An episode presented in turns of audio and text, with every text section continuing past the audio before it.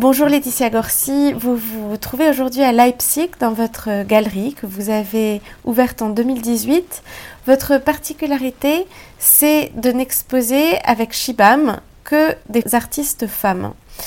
Vous avez ouvert donc en 2018, c'était en plein débat sur le hashtag MeToo.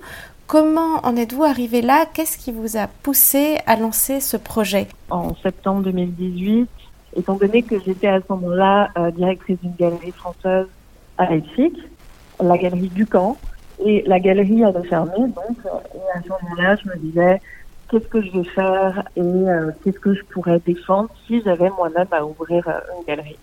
Et effectivement, c'était très clair dès le que je ne pourrais pas ouvrir une galerie où j'allais exposer des œuvres, vendre des œuvres, mais sans avoir d'engagement politique, c'est quelque chose qui me, qui me manquait beaucoup au moment où, où je travaillais pour cette galerie. Je ne comprenais pas comment on pouvait, voilà, enfin, comment on pouvait pas avoir un engagement plus profond, en fait. Et, euh, et, et au fur et à mesure, je me suis, en fait, rendu compte que, que moi, ce que je pouvais faire, ce qui était dans mes, dans mes cordes et vraiment dans mes envies, c'était de, justement prendre cette position qui était de présenter, de représenter, de travailler et de d'exposer uniquement des artistes femmes. En fait, l'idée est venue à ce moment-là. Et effectivement, 2018, c'était c'était c'était un grand tournant et ça m'a ça m'a c'était c'était le bon moment pour pour partir euh, sur cette idée-là. Est-ce qu'il y a des modèles que vous avez suivis? Est-ce qu'il y a des artistes ou des théoriciennes qui vous ont inspiré en particulier À ce moment-là, je me disais juste comment on va pouvoir faire tourner euh, un système, comment on va pouvoir trouver un, système qui soit qui soit fiable, etc. Et alors, j'ai pas été forcément inspirée par euh, des, des, personnes euh, qui qui avaient fait la même chose que moi. Donc, j'ai essayé de monter mon propre plan en fait pour pour aller plus loin. Mais par contre, effectivement, il y a plein de personnes qui m'ont inspiré et particulièrement les artistes. Et c'est, vraiment un peu au moment où, je me suis dit bon allez ça va être une galerie euh, et euh, qu'est-ce que je veux exposer? J'ai fait un peu enfin j'ai monté une liste d'artistes et je me suis rendu compte que j'avais vraiment envie de travailler avec ces artistes-là et ces artistes femmes et c'est un peu là que l'idée est née. Et, et ces artistes femmes qui vous ont inspiré, qui étaient-elles les premières? Euh, quand j'ai écrit mon projet, euh, j'ai constitué une sorte de liste d'artistes avec qui je, voudrais vraiment travailler. Euh, il y avait des, des gens comme Yo, euh, Burgar, avec qui on a fait un solo show en janvier. Il y avait Anna Nero, qui est une peintre qui est à Leipzig et qui a étudié à Leipzig. Ensuite, Dorothée Louise Recker, c'est la première qui a exposé à la galerie. J'avais vraiment envie de travailler avec elle. Je trouvais qu'il y avait une fraîcheur, un dynamisme dans son travail. Euh, voilà. Et en gros, il, devait y avoir au départ hein, vraiment euh, 8-9 artistes comme ça, dont un artiste qui était un artiste, euh, un homme en fait. Et, euh, et, et, et en regardant cette liste, je me suis dit, bon, ben non, on va que travailler avec des, des artistes femmes. Vous avez fait les arts déco à Strasbourg. Est-ce que avoir fait des études d'art, vous êtes formé comme une artiste, ça change, quand on est galeriste, le rapport avec les artistes? Oui, alors complètement. Il y a une sorte d'histoire de langage. En fait, quand, quand soi-même on a travaillé sur la création, on est dans le, dans le même système de création, je dirais. Et évidemment, on développe un langage, un œil, on développe son œil et une compréhension.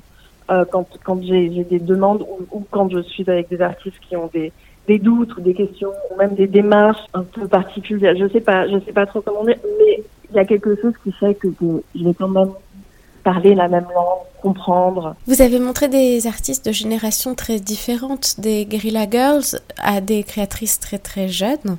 Est-ce que vous sauriez définir une ligne de votre galerie en termes de forme? Je dirais qu'il y a quelque chose à la fois de très instinctif et de l'autre côté, il y a aussi des réalités qui font que, évidemment, travailler avec des artistes américaines ou des artistes d'autres continents, c'est compliqué. Donc, euh, on essaye aussi de travailler avec ce qui nous entoure et, euh, en tout cas, pour commencer. Et petit à petit, on élargit euh, le, spectre géographique, je dirais. Vous voyez ce que je veux dire? Ouais, je, je dirais qu'il n'y a pas forcément, pour ma part, une question de génération, mais de, une question d'intuition, de possibilité et de, ouais, et de, de, d'envie. Vous êtes euh, né en France. Pourquoi vous êtes installé en Allemagne et pourquoi Leipzig en particulier? Comment vous définissez cette scène? C'est difficile pour moi de dire que je suis complètement installée à Leipzig parce que je suis très enfin, et là, en période de pandémie, c'était c'était beaucoup plus difficile de faire euh, tous ces allers-retours. Mais euh, avant ça, c'est vraiment euh, Leipzig. Alors, je suis née en Alsace, donc des retours en Alsace très fréquents, des allers-retours à Paris très fréquents aussi. Et, euh, et l'idée pour moi, c'est vraiment important de le préciser, c'est que la galerie, elle n'est pas censée être une galerie allemande située à Leipzig. C'était vraiment l'idée de faire, d'avoir un lieu certainement à Leipzig et un lieu ou des, des lieux pop-up en France. Là, j'ai ouvert ma galerie juste avant la pandémie, donc euh, pour le moment, c'est pas encore le cas. Je peux pas ouvrir euh, en France comme j'aurais aimé le faire mais c'était vraiment l'idée. Je ne me suis jamais dit euh, que j'allais m'installer à Leipzig. En fait, après mes études, je suis arrivée à Leipzig en résidence. J'ai fait une résidence d'artiste et, euh, et, petit à petit, j'ai développé des projets, notamment avec Fugitif, qui était une, une résidence franco-allemande à Leipzig. J'ai commencé à développer des projets curatoriaux, à développer moi-même plusieurs projets artistiques, etc. dont un projet très important avec le ministère de la Culture pour les 50 ans du traité de l'Élysée. Et ensuite, juste après ça, on m'a proposé de, de, de, travailler pour cette galerie française. Et à partir de là, ben, j'ai aussi écrit des articles pour Combini, donc je travaillais toujours entre la France, l'Allemagne, et, euh, et puis euh, quand la galerie a fermé, j'ai commencé à Leipzig, tout en travaillant toujours en parallèle avec euh, la France, mais je dirais que c'est un concours de circonstances. Comment vous définissez cette scène de Leipzig et qu'est-ce qui reste aujourd'hui, par exemple, de l'école de Leipzig dans la jeune création? C'est une énergie qui est très très présente. Alors, euh, la AGB, donc c'est les, beaux-arts de Leipzig, a toujours cette tradition de la peinture. Des jeunes peintres à Leipzig, il y en a, il y en a, il y en a beaucoup. Il, reste, c'est une école qui est encore vivante. Il y a une aurore, euh, la jeune génération est là, active, représentée par beaucoup de galeries allemandes euh, dans tout le pays. Euh, la peinture est très très respectée à Leipzig et en Allemagne, je. Son rôle, à la limite, ce serait de d'amener euh, des artistes françaises en Allemagne et puis euh, et puis des artistes allemands en France. Enfin, j'aime beaucoup avoir ce, ce rôle de, de jongleuse, euh, entre les pratiques et, et les systèmes. Et alors justement, qui sont vos collectionneurs? Alors, c'est un spectre assez large. Alors, il y, a, y a des choses que j'aime beaucoup, beaucoup. J'ai beaucoup de collectionneurs qui achètent leurs premières œuvres chez moi, avec moi. Et ça, c'est, ça me fait énormément plaisir parce que c'est des très jeunes collectionneurs euh, qui, euh, qui franchissent le pas, je dirais.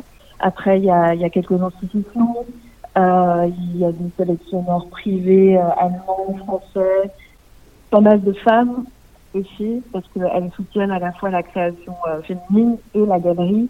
Est-ce que vous avez le sentiment que, à la faveur des années récentes, que le marché des artistes femmes s'est vraiment élargi? Il y a certainement un nouvel œil, et en fait, mettre en lumière plus d'artistes femmes fait qu'effectivement, il y a plus de collectionneurs qui vont rester des artistes femmes, certainement.